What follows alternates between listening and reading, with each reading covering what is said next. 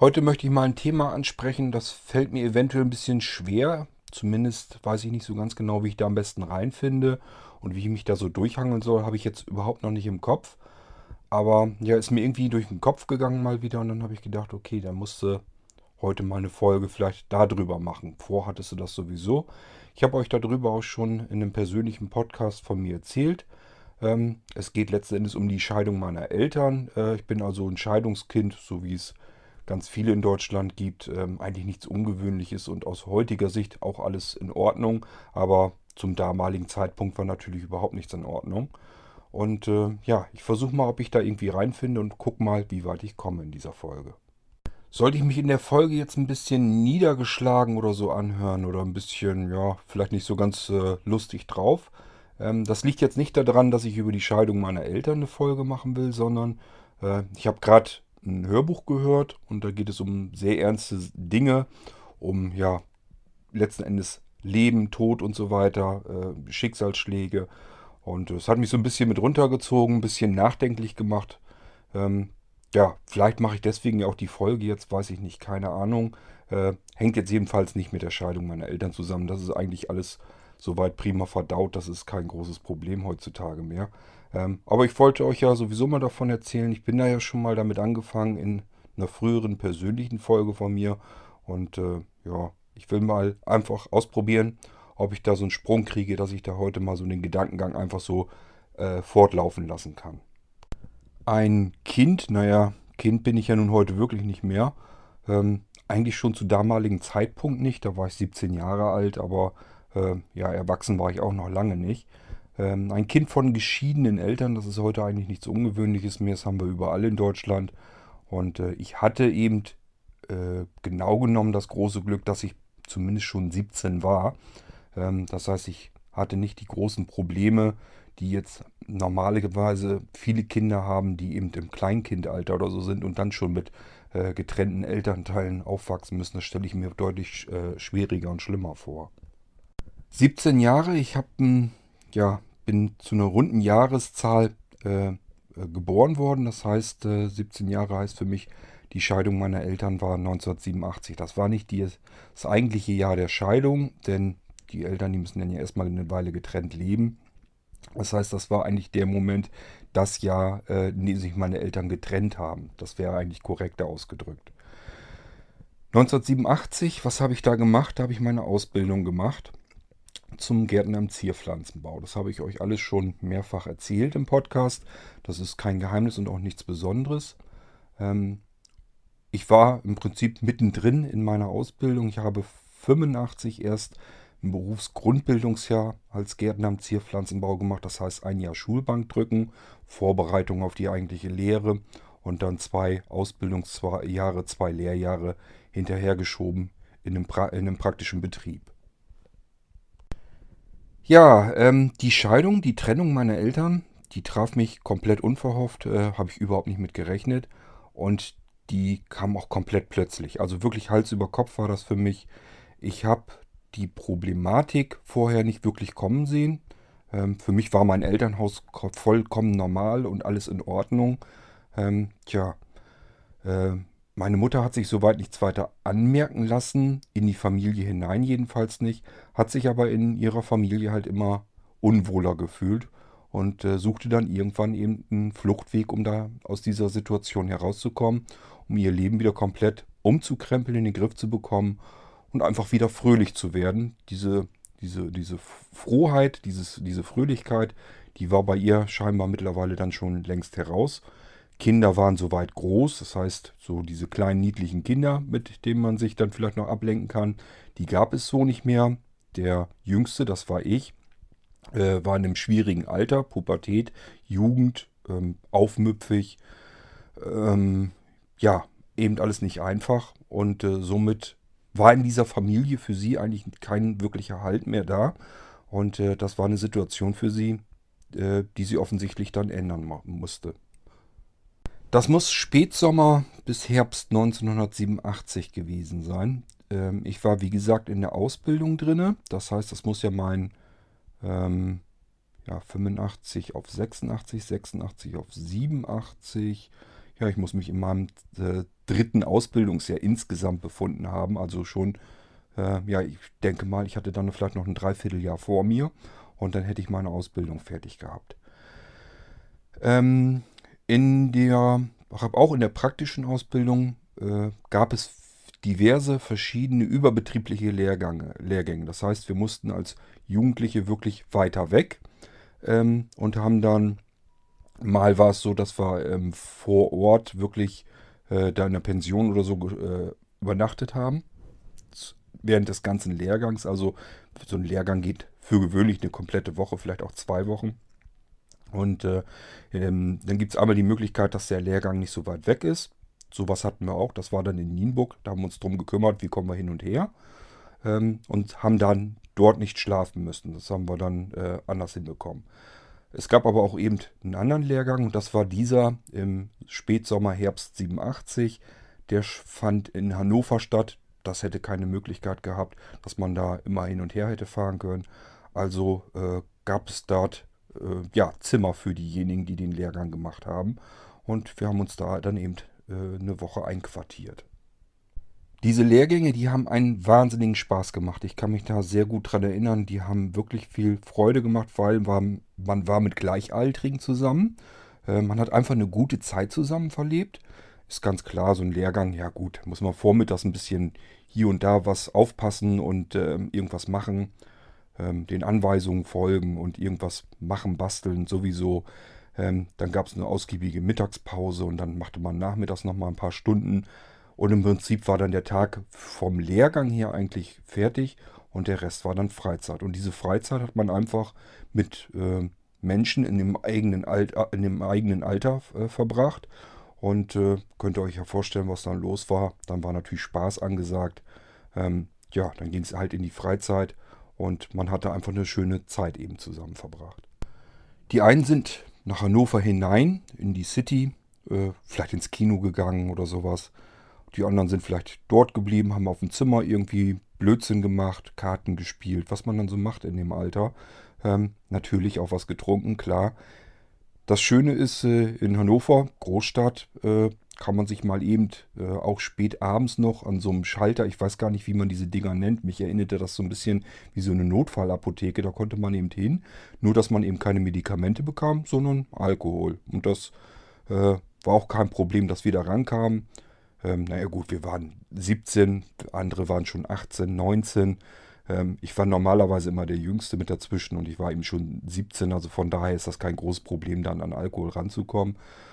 Ähm, somit sind wir dahin, spät noch, äh, haben uns an diesem Außenschalter, das war wirklich so, dass man nicht in den Laden reinging, sondern dass einem das durch so ein Fenster, durch so eine Luke durchgereicht werden konnte und man einfach nur gesagt hatte, was wir haben wollten. Das waren halt meist irgendwelche kurzen. Ich glaube, wir hatten immer so diesen Karton mit dem Kümmerling da drinne. Und äh, Faxedosen haben wir uns eben geholt ohne Ende. Also äh, da habe ich dieses dänische Bier, das äh, Faxebier, eben äh, kennengelernt und auch schätzen gelernt. Ich mag das bis heute hin. Zwar nicht so, dass ich das oft und gerne und viel trinke, aber so zwischendurch, wenn das im Sommer mal heiß ist, hole ich mir einfach wirklich mal ab und zu so eine riesengroße 1 Liter Faxedose. Das ist ja wirklich ein ganz schöner Oschi, den man in der Hand hat. Und wenn ich den dann, den packe ich mir schön vorher in den Kühlschrank, lasse den schön runterkühlen. Und wenn das dann im Sommer schön heiß ist oder so, dann hole ich mir diese Faxedose und nuckel da den ganzen Abend dran rum an diesem eiskalten Faxebier. Und könnt euch denken, warum ich das mache. Es erinnert mich eben genau an diese Zeit. Na klar, da waren auch Mädchen mit dabei. Logisch, gibt auch Gärtnerinnen, man soll es ja nicht glauben. Ähm, und somit waren wir ein bunter Haufen und waren natürlich auch hübsche Mädchen dabei, die mochte man auch vielleicht leiden. Und äh, wie das dann ist, so mit den Heranwachsenden, die albern da rum und spielen rum und so weiter.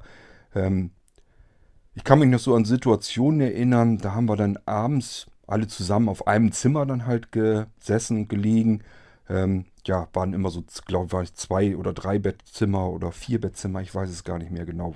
Ähm, waren, glaube ich, unterschiedliche Größen. Ich war, glaube ich, mit noch zwei Leuten auf einem Zimmer und dann haben wir uns aber irgendwo versammelt. Natürlich sucht man sich dann idiotischerweise die kleinste Bude. Ich meine, mich erinnern zu können, da waren irgendwie nur zwei Betten. Da haben wir alle auf diesen Betten gesessen. Mädchen wie Jungs. Und äh, ja, dann haben wir blöd rumgealbert und äh, dann hat irgendeiner das Licht ausgeschaltet und dann hörte man bloß Finger weg und dann war irgendwie ein komisches Gegrapsche am Gange und dann machte man irgendwie das Licht wieder an und siehe da, die Mädchen haben sich dann äh, in die Ecke gerettet und letzten Endes hatten sich die Jungs dann alle bloß äh, äh die Finger da, wo sie nicht hingehörten und äh, war natürlich ein bisschen großes Gelächter und alles. Also wir haben viel Spaß gehabt und das hat irgendwie alles, ja, hat einfach alles Spaß gemacht. Ähm, die Faxedosen, die haben wir nicht weggebracht. Es war vielleicht ein Fehler, sondern äh, einer hat die dann bei sich in seinem Spind, in seinem Schrank, alles schön nach oben hingestapelt. Ich weiß noch, dass äh, zum Ende des Lehrgangs hin äh, ist die Putzfrau da wohl einmal durchgegangen, hat idiotischerweise diese Tür aufgemacht und dann sind diese ganzen Faxendosen alle so rausgepurzelt. Und äh, ja, es gab dann natürlich Ärger. Dieser Hausherr, der da war, äh, der hat dann auch gesagt, Jungs, äh, dass ihr Bier trinkt, kann man sich denken, das ist vielleicht noch normal. Wie kann man denn so blöd sein und die alle im Spind dann so aufstapeln, dass die einem gleich entgegenfallen? Äh, die müsstet ihr wenigstens wegbringen und wegschmeißen, dass da keiner was von mitbekommt. Ähm, da kann ich mich also, das sind so ein paar Kleinigkeiten, da kann ich mich einfach noch dran erinnern, ähm, wie das da verlaufen ist. Ich weiß auch noch, dass eine Mädel, das mochte ich sehr gerne leiden. Und wir haben unten im Keller äh, in dieser, ja, weiß ich, ob das, kann man das Jugendherberge oder wie soll man das nennen? Ich weiß es gar nicht genau. Ähm, jedenfalls haben wir unten im Keller dann Tischtennis gespielt mit mehreren Jungs und äh, ich glaube zwei, drei Mädchen waren dabei. Und je später das wurde, das ging also bis in die Nacht hinein, bis so nach Mitternacht, je äh, später das wurde, desto weniger wurden wir natürlich. Das heißt, die Jungs haben sich irgendwann verabschiedet, die Mädchen waren dann auch schon im Bett.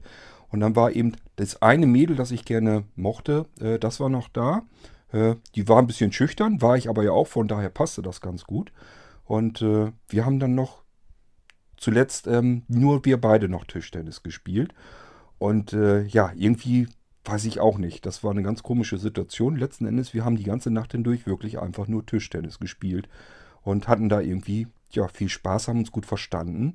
Ähm, ist aber ja nichts Schlimmeres, nicht mehr gelaufen, aber ist ganz klar, die anderen sind alle im Bett, kriegen mit, wie Kurt und das Mädel eben dann äh, je, jeweils für sich natürlich, irgendwann um drei, halb vier dann ins Bett kommen. Und dann haben die sich natürlich schon wieder Gedanken gemacht, was wir da vielleicht alles Schlimmes unten im Keller verbracht haben. Was ich aber eigentlich nur damit sagen will, es war halt einfach wirklich eine tolle Zeit. Äh, man hat sich mit Freunden ja, hat man zusammen verlebt, eine komplette Woche. Äh, dieses mit dem bisschen Lernen und so weiter, ja, das lief dann so ein bisschen nebenher.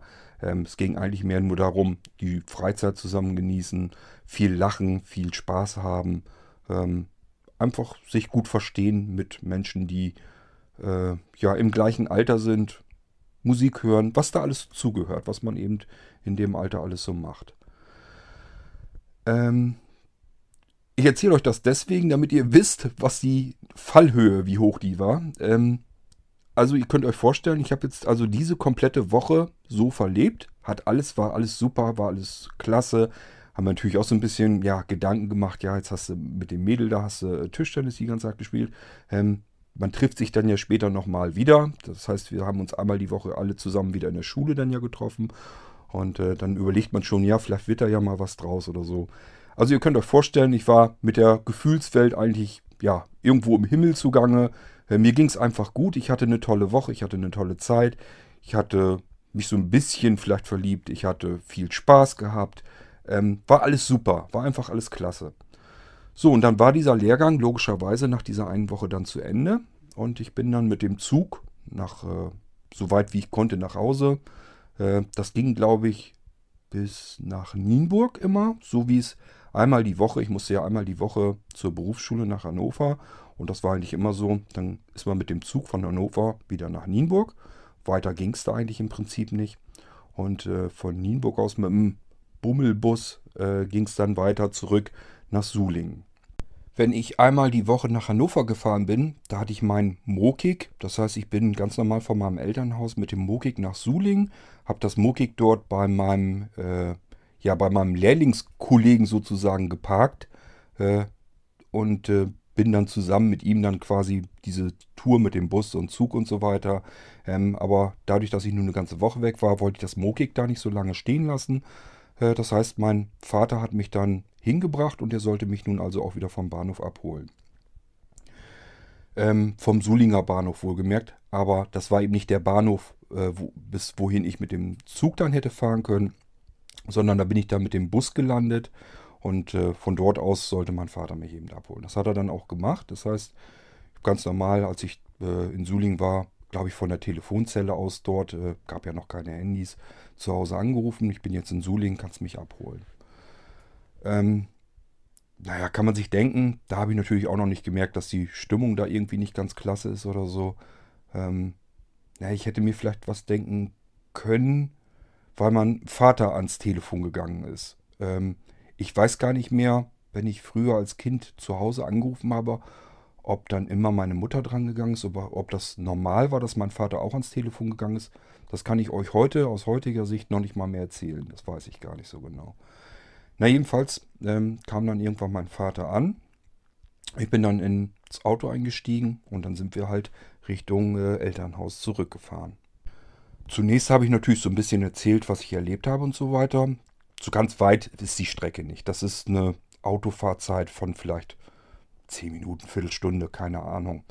Ähm, jedenfalls sind wir dann zurück und irgendwie habe ich schon gemerkt, dass er, ja, ich war ein bisschen am Erzählen, aber er war irgendwie mit den Gedanken ganz, ganz woanders zugange und er druckste irgendwie so ein bisschen rum. Das heißt, ich habe dann irgendwann natürlich auch gemerkt, der will mir hier irgendwas erzählen jetzt.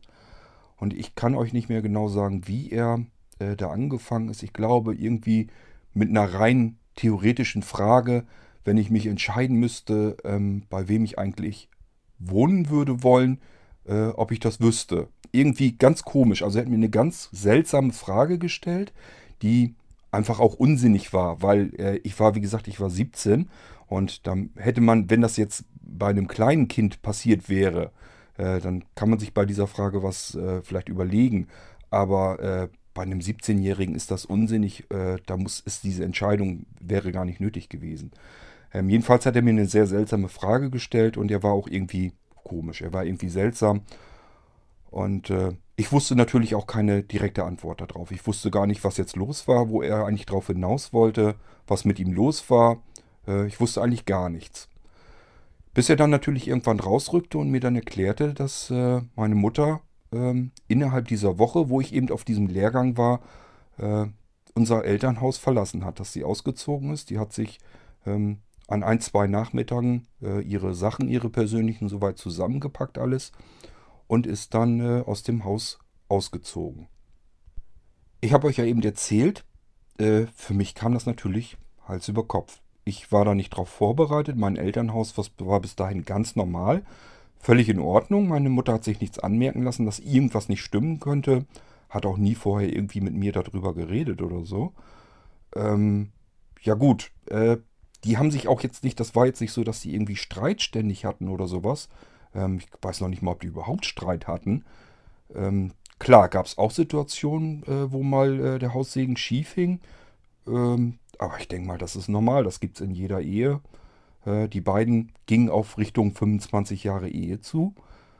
Und äh, von daher war das vielleicht nichts Ungewöhnliches. Aber was eben das Problem für meine Mutter war, ist, dass sie ja eigentlich im Prinzip nur noch zusammen lebten, aber sich nicht mehr liebten. Und das konnte meine Mutter irgendwie nicht mehr aushalten. Äh, das war nicht mehr der Mensch, den sie liebte und sie fühlte sich da nicht mehr wohl und sie muss, wusste wohl irgendwie nur, ich muss hier jetzt irgendwie raus, sonst gehe ich kaputt. Ja, und das hat sie alles so getimt, dass sie das eben in dieser einen Woche gemacht hat, während ich auf Lehrgang war. Mein Vater musste arbeiten, das heißt, er hatte jetzt auch nicht so die große Möglichkeit. Ähm, als sie raus war, hatte er sich, äh, glaube ich, krank schreiben lassen. Ich meine, dass ich das noch so in Erinnerung habe, dass er sich äh, schon ein paar, zwei, drei Tage irgendwie vorher hat krank schreiben lassen, äh, weil er sich einfach auf die Arbeit nicht konzentrieren konnte. Der wusste also selber auch nicht so richtig, was los war.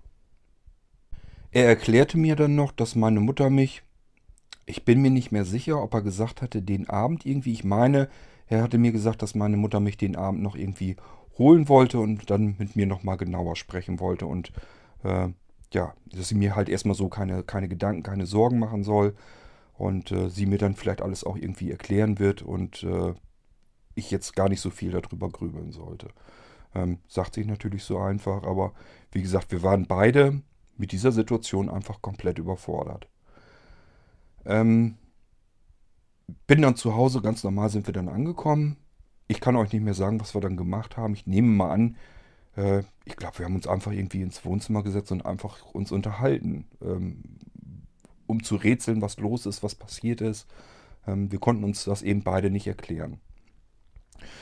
Ähm, ich meine, dass es eben wirklich den Tag abends noch war, dass meine Mutter dann herkam äh, mit dem Auto und äh, hat mich abgeholt. Und wir sind dann nach Suling gefahren. Äh, nach Suling ins Schwesternheim. Das kannte ich bisher überhaupt noch nicht. Das heißt, ich wusste auch natürlich nicht, äh, wo ist meine Mutter denn jetzt hin? Wo ist sie überhaupt hingezogen? Äh, mein Vater hat mir das, ich glaube, er hat mir das erklärt, hat mir das erzählt, dass, das, dass sie ins Schwesternheim gezogen ist. Und ähm, ja, konnte ich aber natürlich auch nichts mit anfangen. Ich wusste nicht. Ich hatte da überhaupt keine Ahnung von, was das alles auf sich hatte.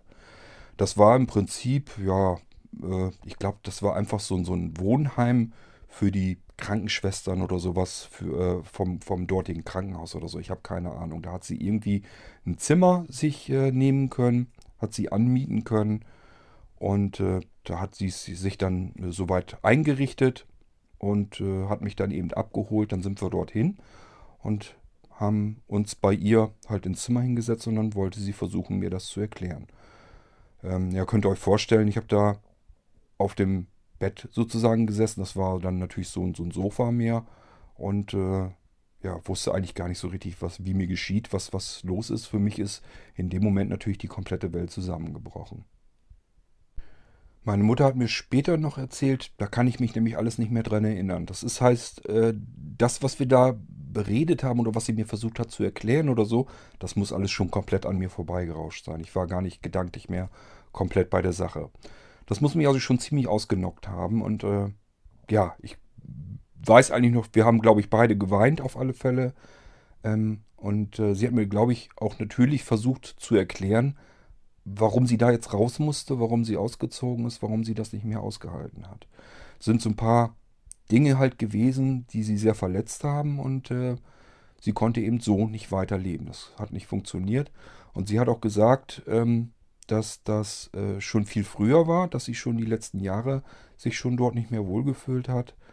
Ähm, und im Prinzip das aber früher nicht äh, angehen wollte, dass sie einfach warten wollte, bis ihre beiden Kinder erwachsen sind. Das heißt, sie hat einfach wirklich noch so weit wie sie es konnte rausgezögert.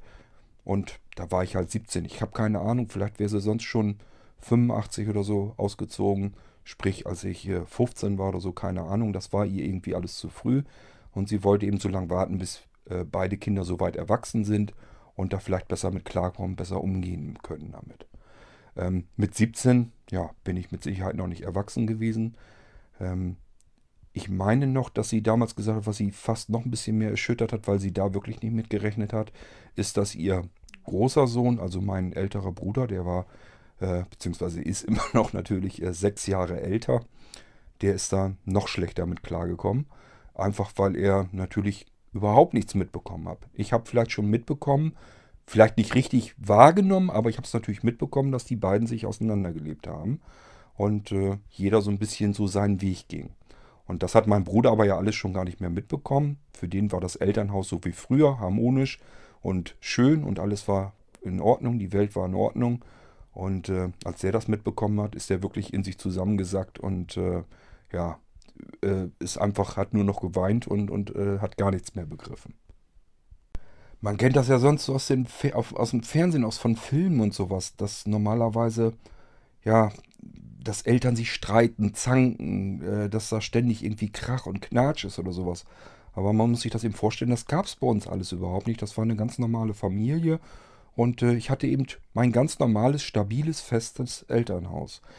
Ich kann mich noch erinnern, dass mein Vater sich mehr oder weniger, ja fast schon bei mir entschuldigt hatte, dass äh, die äh, Ehe von den beiden auseinandergegangen ist. Ähm, er hat also gesagt, ja, er hatte eine sehr schöne, harmonische Kindheit äh, bei seiner Familie. Und äh, für ihn war das immer sehr wichtig, dass seine Eltern äh, ja zusammen alt geworden sind das war für ihn so eine sehr wichtige Geschichte und ähm, ihm tat das jetzt wahnsinnig leid, dass, ähm, dass das bei uns eben nicht der Fall war, äh, dass meine Eltern sich jetzt nun äh, getrennt haben. Das tat ihm weh, das tat ihm leid und ähm, ja, das habe ich ihm natürlich auch so abgenommen. Er kannte das halt nicht, er hatte auch gesagt, also ja, er kannte, er hätte sowas nie verstanden und er kennt sowas nicht, er kannte sowas nicht. Seine Eltern äh, sind ja zusammen alt geworden und dann auch irgendwann verstorben. Ähm, und äh, er hätte sich nie vorstellen können, dass seine Eltern sich vielleicht mal irgendwie trennen können oder so. Und somit konnte er sich wahrscheinlich auch nicht vorstellen, äh, dass seine Ehe irgendwie auseinanderbricht und, und ähm, ja, er sich mit, von meiner Mutter irgendwie trennen äh, müssen würde.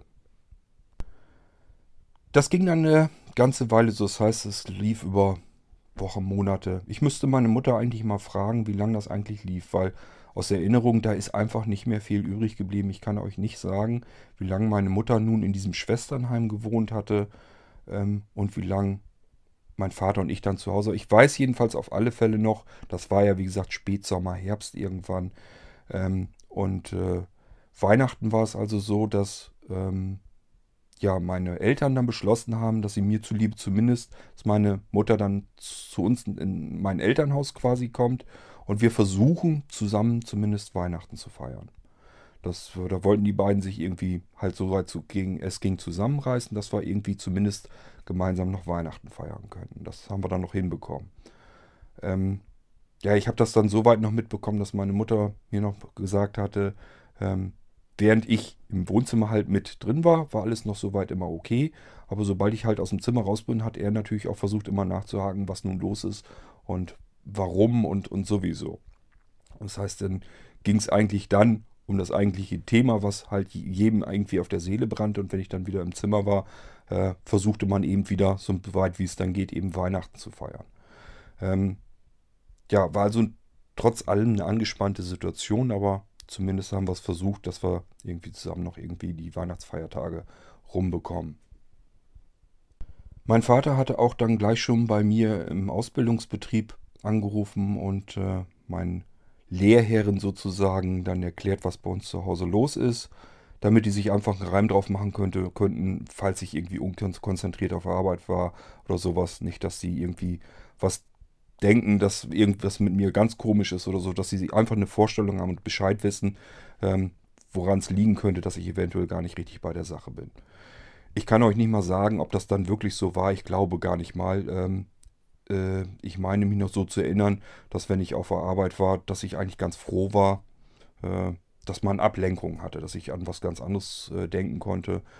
Ähm, ja, und wenn man wieder zu Hause angekommen ist, das war dann halt auch nicht so einfach, aber im Prinzip, was mir wirklich geholfen hat, vielleicht hatte meine Mutter dann doch ein bisschen recht damit, ähm, war einfach mit 17 hat man so viele verschiedene Dinge im Kopf, ähm, dass das nicht die alleinige Rolle im Leben vielleicht einnimmt. Vielleicht muss ich das irgendwie so ähm, versuchen zu erklären.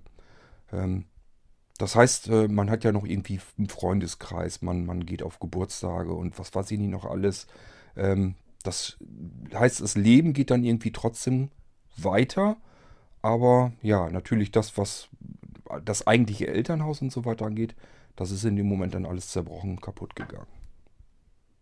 Auch kann ich nicht aus heutiger Sicht nicht mehr genau sagen, wann wer einen neuen Partner gefunden hat.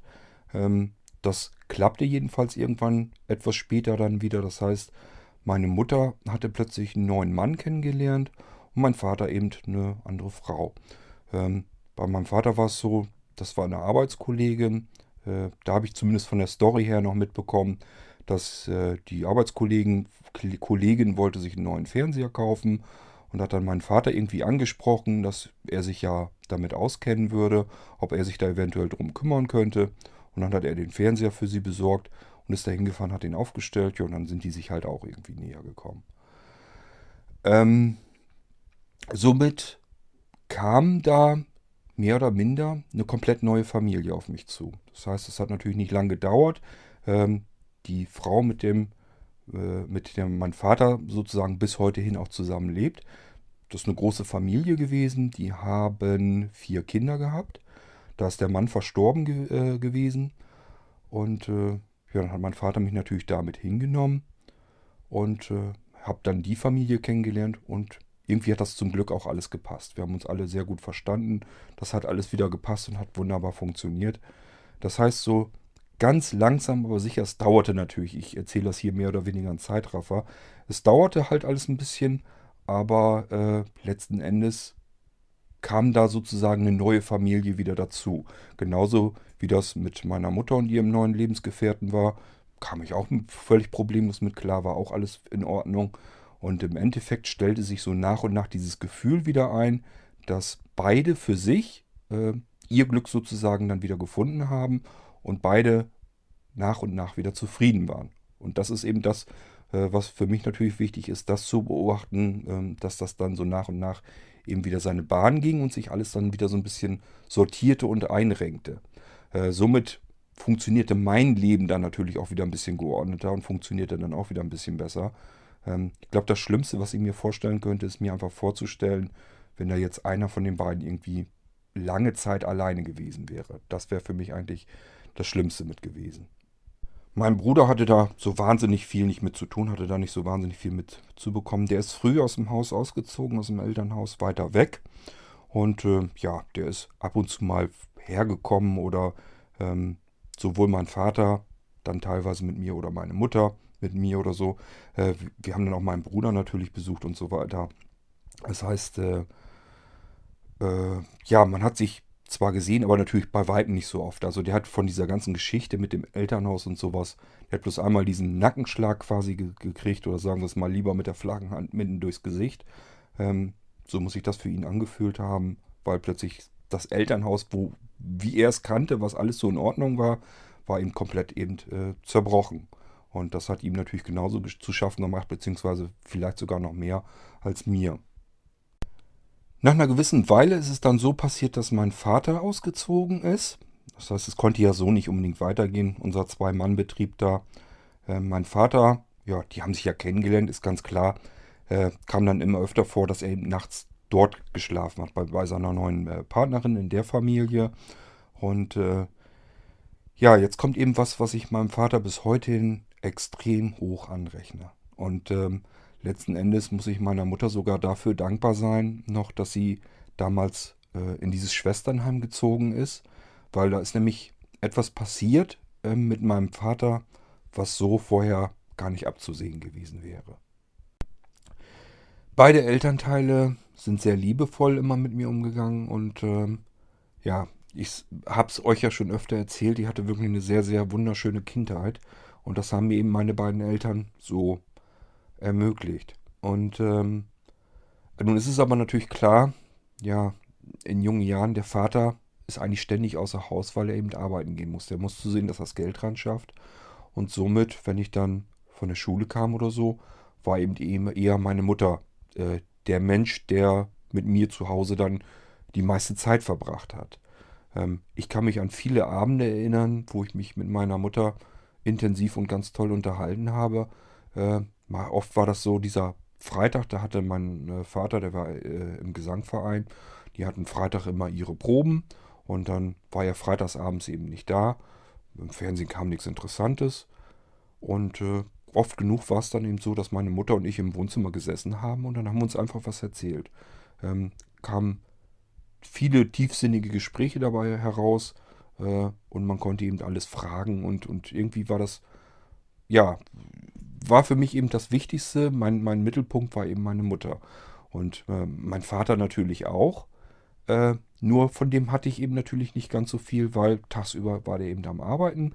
Abends hatte man ihn dann so ein bisschen am Wochenende. Und äh, ja, in der Woche, wie gesagt, der war im Feuerwehrverein. Da war der, glaube ich, dann auch irgendwie zwischendurch immer mal abends weg. Und äh, im Gesangverein, da war er dann jeden Freitag weg. Ähm, so ist das übrigens mit meinem Ausbildungsplatz auch zustande gekommen. Das heißt, einer seiner Sangesbrüder, äh, der hatte eine Gärtnerei und äh, in dieser Gärtnerei, die suchten Lehrlinge, Azubis. Ich äh, habe euch das ja hier schon alles mal, glaube ich, erzählt. Äh, ich wusste nicht, was ich werden sollte. Mir war es im Prinzip in dem Moment auch Schnurzpiepe. Ich hatte keine Vorstellung, was ich werden wollte. Die paar Sachen, die ich wusste, das funktionierte nicht. Bei dem einen Geschichte fehlte mir der Schulabschluss und bei der anderen Geschichte hätte ich ganz weit wegziehen müssen in eine Großstadt und das schon mit 15 kam nicht in die Tüte. Von daher ging das so nicht. Ähm, Und dann hatten die beiden sich eben äh, bei dieser Probe dann auch mal ausbaldowert. Äh, da sagte mein Vater, ja, ich, frage mal Kurt. Ähm, der weiß zwar nicht so genau, aber das wäre ja vielleicht was für ihn. Ich werde ihn mal fragen. Dann äh, hat mein Vater mir das noch so ein bisschen schmackhaft gemacht mit der Gärtnerei und so weiter. Und dann habe ich gesagt, ja, was soll's. Keine Ahnung, was ich werden soll. Machst du das. Ob du jetzt Gärtner bist oder irgendwas anderes, spielt doch keine Rolle. Hauptsache, hast jetzt erstmal die Geschichte mit der Lehre dann äh, geschafft und bringst das dann hinter dir. Ähm, ja, wo war ich stehen geblieben? Naja gut, ich habe hauptsächlich, natürlich bin ich mit meiner Mutter zusammen groß geworden dementsprechend. Die hat zwar später wieder gearbeitet, ähm, aber sie war dann halt auch irgendwie immer nachmittags. Irgendwann hatte sie dann relativ früh Feierabend. Ähm, das gab mal eine Zeit, da äh, ist sie in Farrel, das sind dann so vier Kilometer circa Entfernung, ähm, dort aus dem Bus ausgestiegen von ihrem Arbeitsplatz aus. Dann habe ich sie mit dem Fahrrad ganz oft abgeholt. Das heißt, ich bin dann wirklich von Barmburg, Barmburg aus dann nach Farrell hin, eben diese vier Kilometer mit dem Fahrrad zurückgelegt. Ich habe früher ja, bin ich ja ganz viel Fahrrad gefahren und habe sie dann eben abgeholt. Ja, ich habe euch eben erzählt, ähm, als sie ins Schwesternheim gezogen ist, das war für mich natürlich alles eine Katastrophe, aber im Nachhinein ähm, hat sie damit was in Gang gesetzt, was, äh, wofür ich ihr heute sehr dankbar bin. Ähm, das war nämlich, ähm, ja, mein Vater und ich waren jetzt allein in diesem Haus. Zwei Männer, äh, ein Haushalt. Und ich habe meinen Vater nochmal ganz anders kennengelernt. Wir haben eine ganz andere Beziehung zueinander aufbauen können. Und ähm, ja, ich habe dabei eigentlich erst wirklich gemerkt, was für einen liebevollen Vater ich eigentlich habe. Ähm, das hat uns also wirklich so zusammengeschweißt. Ähm, ist ganz klar, wir mussten ja ja plötzlich zusammen den Haushalt sozusagen schmeißen. Haben zusammen gekocht und äh, auch als mein Vater dann ausgezogen ist, ähm, davor gab es natürlich noch die Zeit, ähm, wo er dann quasi bei der neuen Familie übernachtet hat. Nun ist es aber nicht so, dass er da übernachtet hat und ich bin dann morgens einfach so zur Arbeit gefahren, äh, von meinem Elternhaus aus und er dann eben von der neuen Familie von dem Haus aus, dass er dann zur Arbeit gefahren ist, sondern der ist eben früher aufgestanden, ist dann ähm, in mein Elternhaus gekommen, ist also erstmal zu mir hergekommen, hat mir Brote geschmiert für die Arbeit, hat mir Kakao gekocht, ähm, hat sich also komplett rührend um mich gekümmert, dass das alles trotzdem irgendwie alles noch funktioniert wieder für mich. Und dann bin ich zur Arbeit gefahren und er dann eben auch von dort aus. Ähm, und diese Zeit, ähm, die betrachte ich so rückwirkend ähm, als extrem wichtig für die Beziehung einfach zwischen mir und meinem Vater. Das heißt, das war für mich insgesamt wirklich eine sehr wichtige Zeit und interessanterweise bin ich äh, beiden Elternteilen wahnsinnig dankbar dafür. Einmal meiner Mutter, die ja, war sicherlich so nicht geplant und nicht gedacht, aber dadurch, dass sie uns beide hat eben zusammen äh, in dem Elternhaus gelassen, waren wir jetzt aufeinander angewiesen und hatten jetzt plötzlich die Zeit, die uns vorher vielleicht gefehlt hatte. Ja, und auf der anderen Seite bin ich natürlich meinem Vater wahnsinnig dankbar. Einmal für die Zeit, die wir jetzt zusammen dann hatten, die ich ihn vielleicht nochmal ganz anders kennengelernt habe. Und zum Zweiten äh, hat er mir in dieser Situation einfach einen, einen Haltepunkt gegeben, Halt gegeben, ähm, den ich damals wirklich gebraucht habe. Und äh, ja, dafür bin ich ihm natürlich dann bis alle Ewigkeit dankbar. Das kann man sich vielleicht vorstellen. Also, äh, wenn ich mich an diese Zeit zurückerinnere, ähm, kommt bei mir eigentlich wirklich so ein Gefühl von einfach nur Dankbarkeit hoch. Ähm, sowohl bei meiner Mutter äh, als auch eben bei meinem Vater. Ich weiß gar nicht, wie wir darauf gekommen sind. Das ist noch gar nicht so lange her. Da habe ich mich mit Anja mal irgendwie, ich weiß echt nicht, wie wir darauf gekommen sind, mal kurz drüber unterhalten, über diese Zeit, und über diese Beziehung zu meinem Vater. Und äh, ja, da hat Anja was gefragt, da hat sie mich so ein bisschen kalt mit erwischt. Da hat sie mich gefragt, ähm, ob ich meinem Vater das eigentlich schon mal erzählt hätte. Ob ich ihm also erzählt habe, wie wichtig diese Zeit für mich war und wie dankbar ich ihm bin. Und ich muss ehrlich gestehen, ich habe da keine Antwort drauf gewusst. Ich habe nur gesagt, ich glaube schon, ich hoffe. Ich weiß es nicht. Ich kann mich nicht dran erinnern. Ähm, von daher ähm, tja, ich weiß es halt nicht und ähm, deswegen, nicht zuletzt deswegen, habe ich gedacht, ich nehme das hier sowieso ja auf und äh, werde meinem Vater einfach mal sagen, hör dir vielleicht mal die Folge an. Und selbst wenn ich ihm sowas schon mal irgendwie erzählt habe oder gesagt habe oder auch nur angedeutet habe, ähm, ist ja noch nicht mal gesagt, dass er sich da vielleicht dran erinnern kann. Äh, ich kann es jedenfalls nicht. Und auf der anderen Seite, ich denke mal, sowas kann man vielleicht auch einfach gar nicht oft genug mal jemandem sagen. Ähm, ja, Eltern leben auch nicht ewig und äh, es wäre natürlich fatal, wenn man sich die äh, Überlegung später machen müsste. Wenn vielleicht irgendwann wird man selber älter, die Eltern sind vielleicht dann nicht mehr da und äh, man muss dann grübeln. Hast du eigentlich deinen Eltern gesagt, wie wichtig sie sind in deinem Leben? Das sollte man vielleicht wirklich dann tun, solange die beiden noch gesund und munter sind. Das ist bisher glücklicherweise noch der Fall. Und wie gesagt, beide haben auch ihr Glück soweit wieder gefunden, haben ihr Leben wieder gefunden. Und äh, man muss sich da als Sohn auch keine Sorgen drum machen. Das ist für mich halt wichtig gewesen. Nun bin ich ja auch so ein Typ Mensch, der sich schwer tut, das zu sagen, das zu überhaupt mit jemandem darüber zu sprechen. Ähm, ihr wisst ja, deswegen mache ich ja auch unter anderem diesen Podcast, einfach weil ich an Dinge herankommen möchte, die ich mir nicht zutraue, wo ich weiß, da tue ich mich mit schwer und das ist ein Problem für mich. Und deswegen versuche ich das ja hier über den Podcast zu trainieren, zu üben. Ähm, besser klarzukommen, besser frei heraus zu sprechen, auch Dinge anzusprechen, die mich vielleicht beschäftigen und die ich einfach loswerden möchte.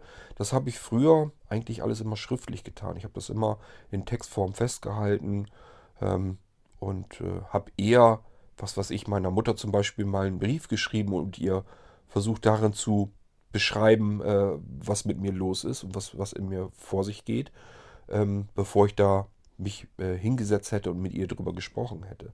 Ähm, letzten Endes dieses direkte Gespräch oder so ähm, würde ich mir immer noch nicht zutrauen. Aber vielleicht über diesen Podcast mag es ja vielleicht gehen.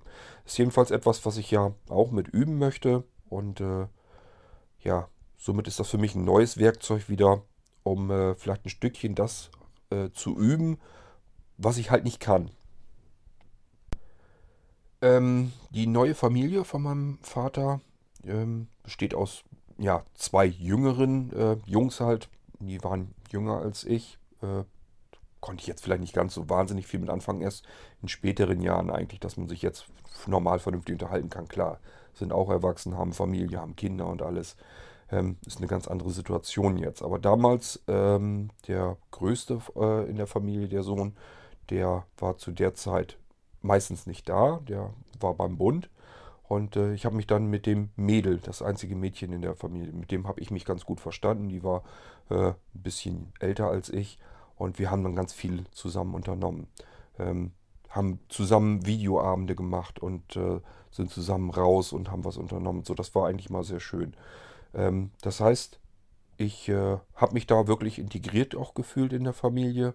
Und äh, ja, das hat soweit alles geklappt. Das heißt, ich bekam im Prinzip ja, erst ist ja alles zu Bruch gegangen, Familie auseinandergekloppt und dann letzten Endes kamen so nach und nach wieder neue Familienmitglieder sozusagen dazu.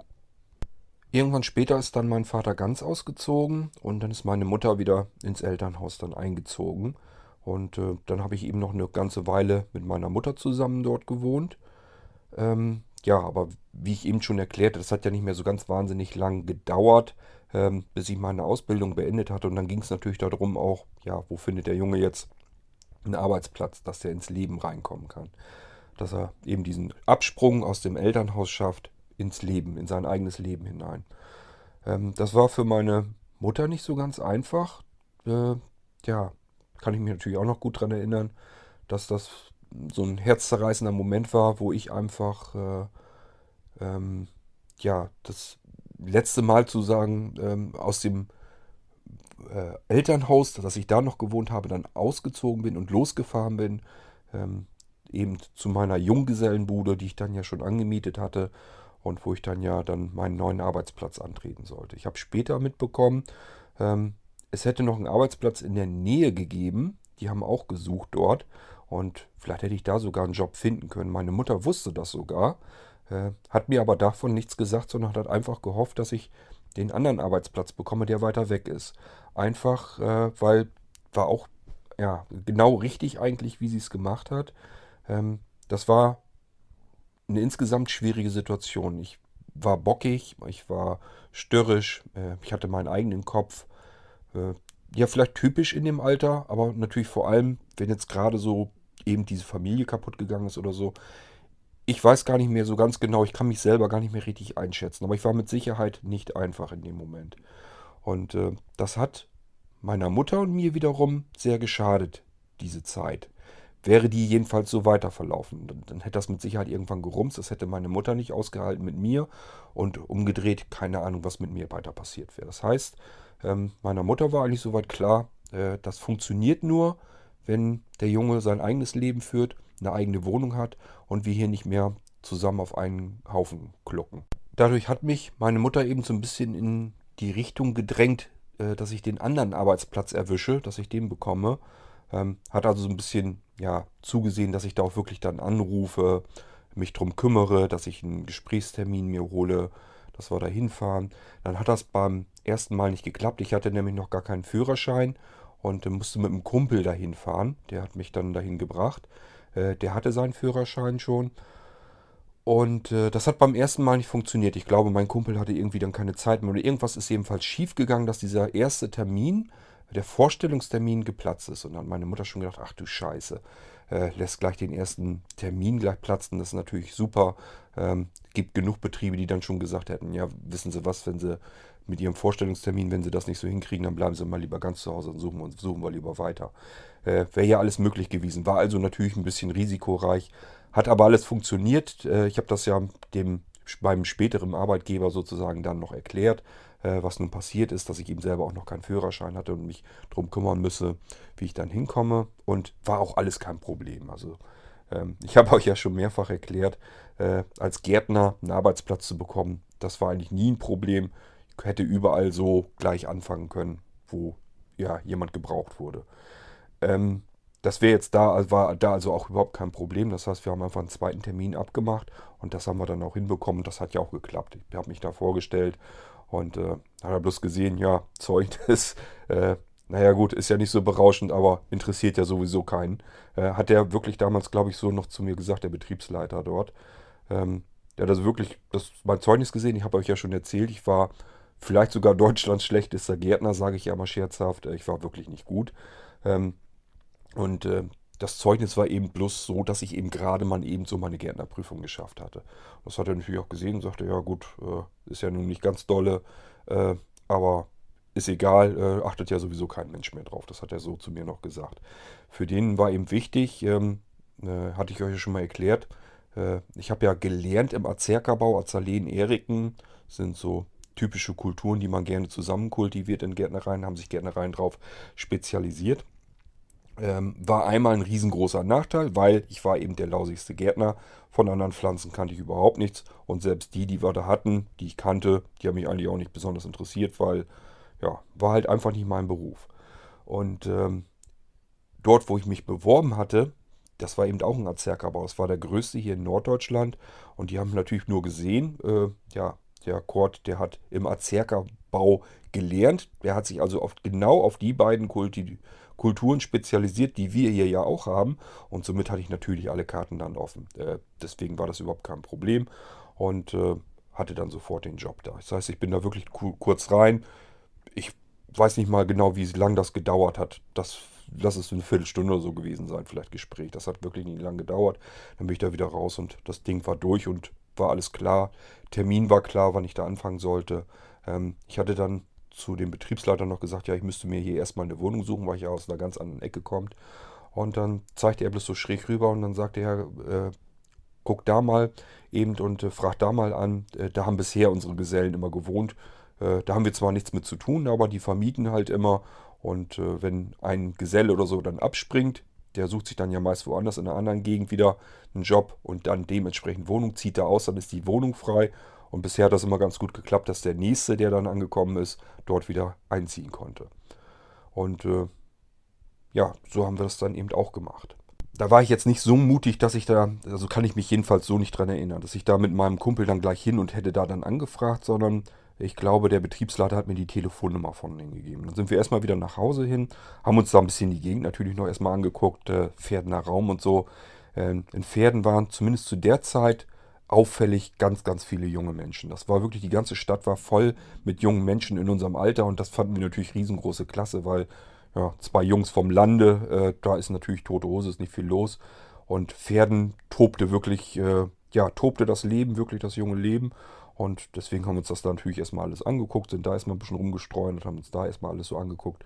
Und irgendwann sind wir dann wieder nach Hause und äh, ja, keine Ahnung, irgendwann in den folgenden Tagen sicherlich habe ich dann eben äh, bei diesem Vermieter angerufen und einfach mal nachgefragt, ob den die Wohnung zu haben wäre. Dann sagte er, ja, der andere ist dann ausgezogen und von daher die Wohnung wäre verfügbar, kann ich mir angucken. Dann haben wir irgendwie den nächsten Termin abgemacht, da bin ich dann, glaube ich, mit meiner Mutter hin und deren dann Lebensgefährten sind wir dann zusammen hin, haben uns die Wohnung angeguckt und äh, ja, meine Mutter war sehr schweigsam. Ich habe euch ja schon mal erzählt, meine damaligen Vermieter, die waren so ein bisschen eigen. Äh, die waren halt nicht normal, sage ich mal. Die waren nicht ganz normal, so wie man sich die vielleicht so vorstellt, sondern es waren halt besondere Menschen, sage ich mal einfach so. Äh, aber sie waren halt einfach urlieb.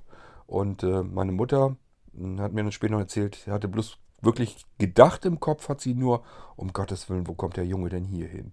Und äh, ja, gesagt hat sie nichts, weil sie war natürlich auch froh, dass ich da irgendwie eine Wohnung erwischt habe und dass ich überhaupt erstmal Fuß fassen kann. Dass ich jetzt einen Arbeitsplatz habe, fest, dass ich eine Wohnung habe, der, die direkt am Arbeitsplatz ist.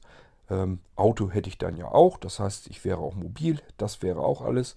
Und somit hatte sie so langsam dieses Gefühl, dass sie haben musste, der Junge kommt jetzt selber in sein eigenes Leben, baut hier sein eigenes Leben auf. Das funktioniert jetzt alles. Und jetzt kommt auch wieder Ruhe in, in unsere Beziehung rein, also zwischen mir und meiner Mutter. Ähm, wie gesagt, ich war aufmüpfig, störrisch. Äh, vielleicht war ich ja auch wütend, ich weiß es gar nicht. Meine Mutter hat mir später noch gesagt, ich habe ihr viele Dinge auch an den Kopf geworfen und äh, ja auch für vieles die Schuld einfach gegeben und ihr das auch so gesagt. War vielleicht auch oft ein bisschen ungerecht. Ähm, sind alles Dinge, kann ich mich wirklich nicht mehr daran erinnern, aber ich kann es mir natürlich vorstellen.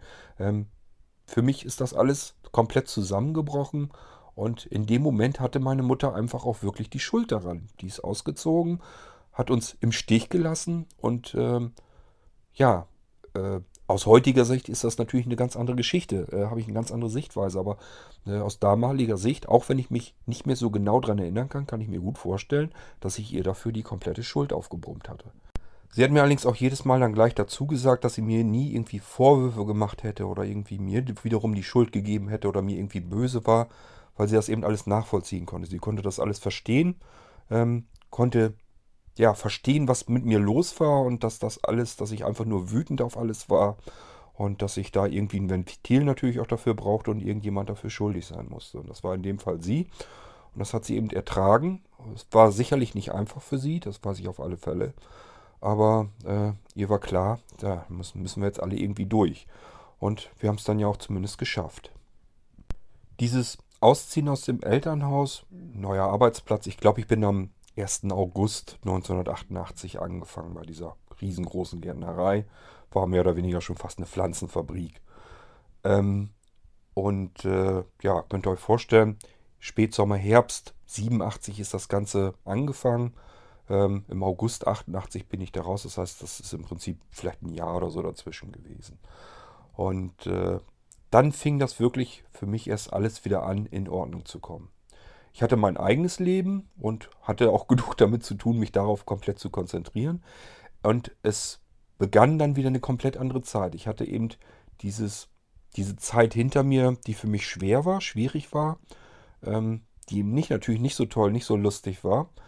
Und äh, dann kam plötzlich so eine neue Phase mit neuen Arbeitskollegen, mit neuen Freundeskreis.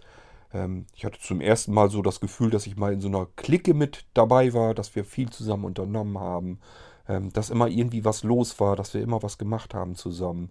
Äh, das war einfach eine grandiose Zeit. Ähm, diese Junggesellenzeit in dieser Junggesellenbude war für mich eigentlich bisher so die, die dollste Zeit, die ich überhaupt, an die ich mich so erinnern kann. Ähm, Klar, das hat alles seine, seine Güte und seine Qualität im ganzen kompletten Leben hindurch.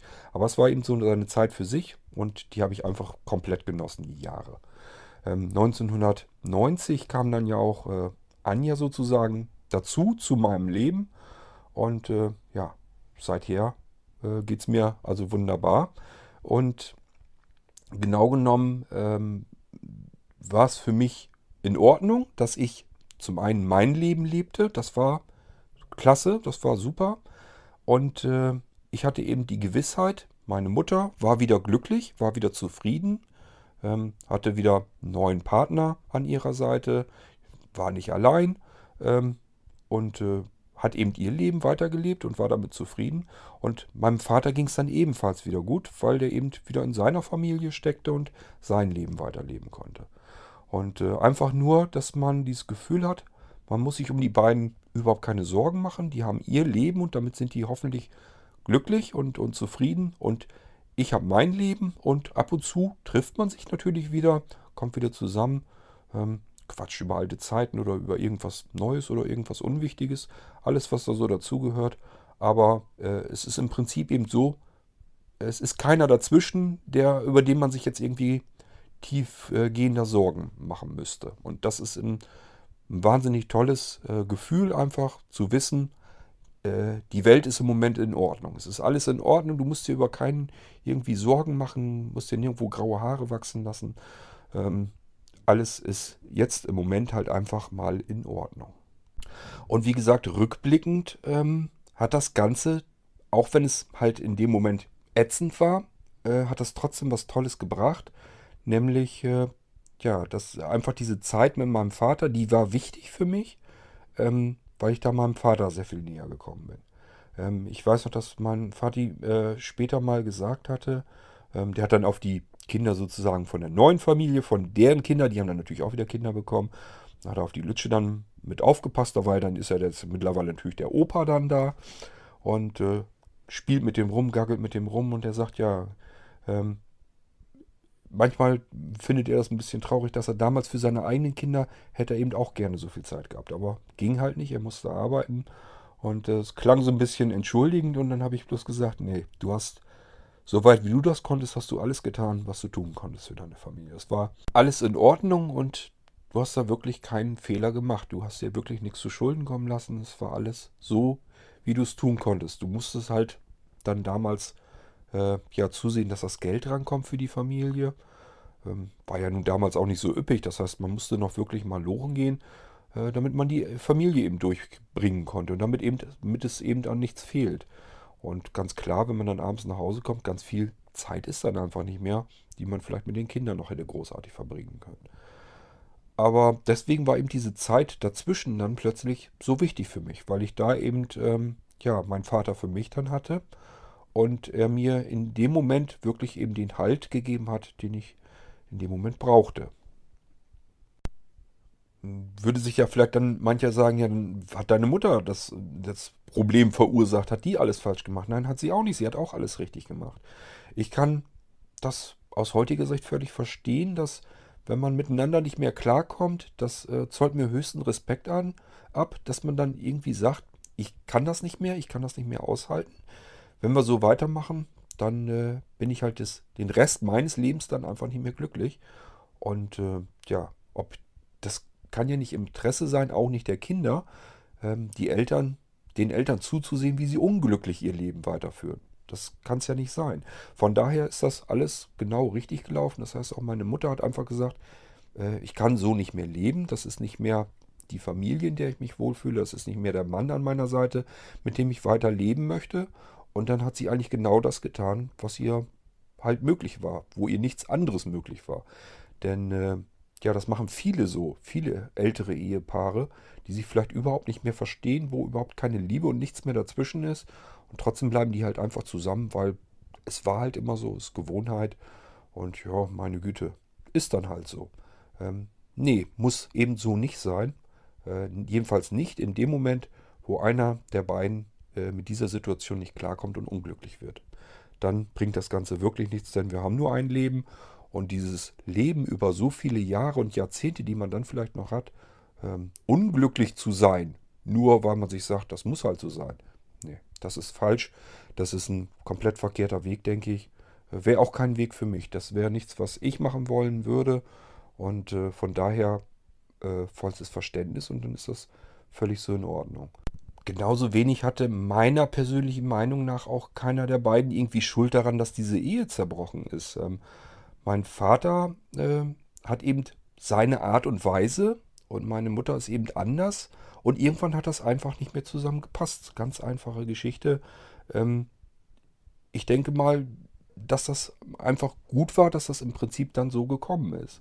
Ähm, es wäre nicht viel schlimmer gewesen, wenn die beiden irgendwie versucht hätten, so weiter zusammenzuleben, obwohl einer, vielleicht sogar beide dann irgendwann äh, einfach nicht mehr zufrieden und nicht mehr glücklich gewesen wären. Und äh, das wäre viel schlimmer gewesen und von daher ähm, alles gut gelaufen, letzten Endes noch.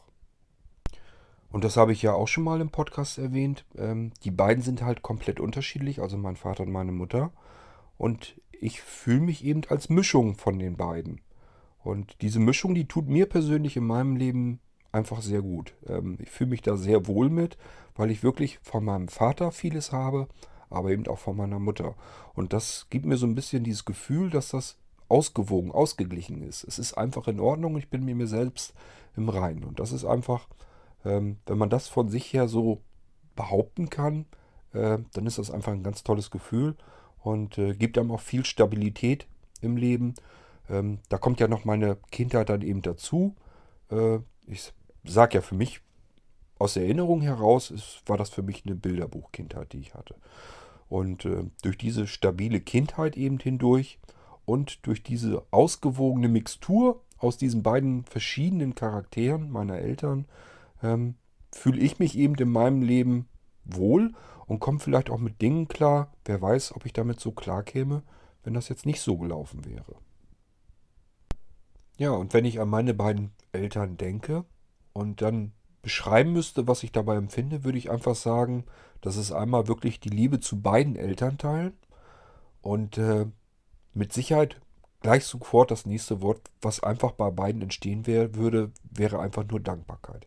Ich bin einfach nur dankbar ähm, für die Möglichkeiten, die sie mir mit auf, das, auf den Weg gegeben haben, auf meinen Lebensweg, ähm, mich so weit vorbereitet haben, dass ich ähm, ja, das Gefühl einfach habe, dass ich glücklich und normal, vernünftig, zufrieden durch mein Leben durchtapsen kann. Ähm, ohne dass mich das alles irgendwie niederschmettert oder kaputt macht. Diese ganzen Hürden, die man da äh, übertrampeln muss oder so. Ähm, ja, das hat ja jeder von uns letzten Endes. Ähm, aber ich sag mal, wenn ich jetzt gerade so an die Geschichte denke, ja, dass man meinetwegen erblindet oder so. Das ist ja eine besondere Situation, das kann ja keiner nun äh, anders beschreiben. Und äh, trotzdem habe ich bisher immer das Gefühl gehabt, einfach, dass äh, durch diese Festigung von der Kindheit her und durch diese verschiedenen Charakterzüge und diese Ausge Ausgewogenheit in mir drinne, ähm, dass mich das eben stabil durch meinen Lebensweg begleitet und deswegen ähm, ist eben dieses große Wort Dankbarkeit eigentlich sofort äh, im Kopf, wenn ich an meine Eltern denke. Und ähm, ich bin mir eigentlich ziemlich sicher, da ist, das ist kein Wort, das man irgendwie wieder zerstören könnte. Das heißt, wenn meine Eltern irgendwann vielleicht beide gar nicht mehr da sind, ähm, würde das ja bedeuten, dass immer, wenn ich mich an meine Eltern dann zurückerinnere, sind das ja dieselben Gefühle, die dabei äh, hervorgerufen werden. Und somit ähm, werde ich beide Elternteile immer mit viel Dankbarkeit einfach dann in Erinnerung haben. Und auch das gibt mir so ein gewisses Gefühl, so eine gewisse Stabilität, auch für die Zukunft, die eben auf mich noch zukommt. Und das ist dann wiederum ein beruhigendes Gefühl für mich. Einfach zu wissen, Du hast deinen Weg bis hierher geschafft, den hast du gemeistert. Eben weil die Grundvoraussetzungen, die Bedingungen, die du auf deinem Lebensweg mitbekommen hast, auf deinem Weg mitbekommen hast von deinen Eltern her, ähm, die haben dich bis hierhin gebracht. Das hast du alles geschafft soweit. Also schaffst du den Rest, die Zukunft genauso. Da kann dir eigentlich so ganz wahnsinnig viel nicht passieren. Und wenn was passiert, ähm, hast du immer die Gewissheit, das schaffst du dann irgendwie auch noch. Somit haben meine Eltern mir eigentlich alles mit auf den Weg gegeben, was sie überhaupt nur geben konnten. Äh, mehr ging gar nicht, mehr würde gar nicht funktionieren.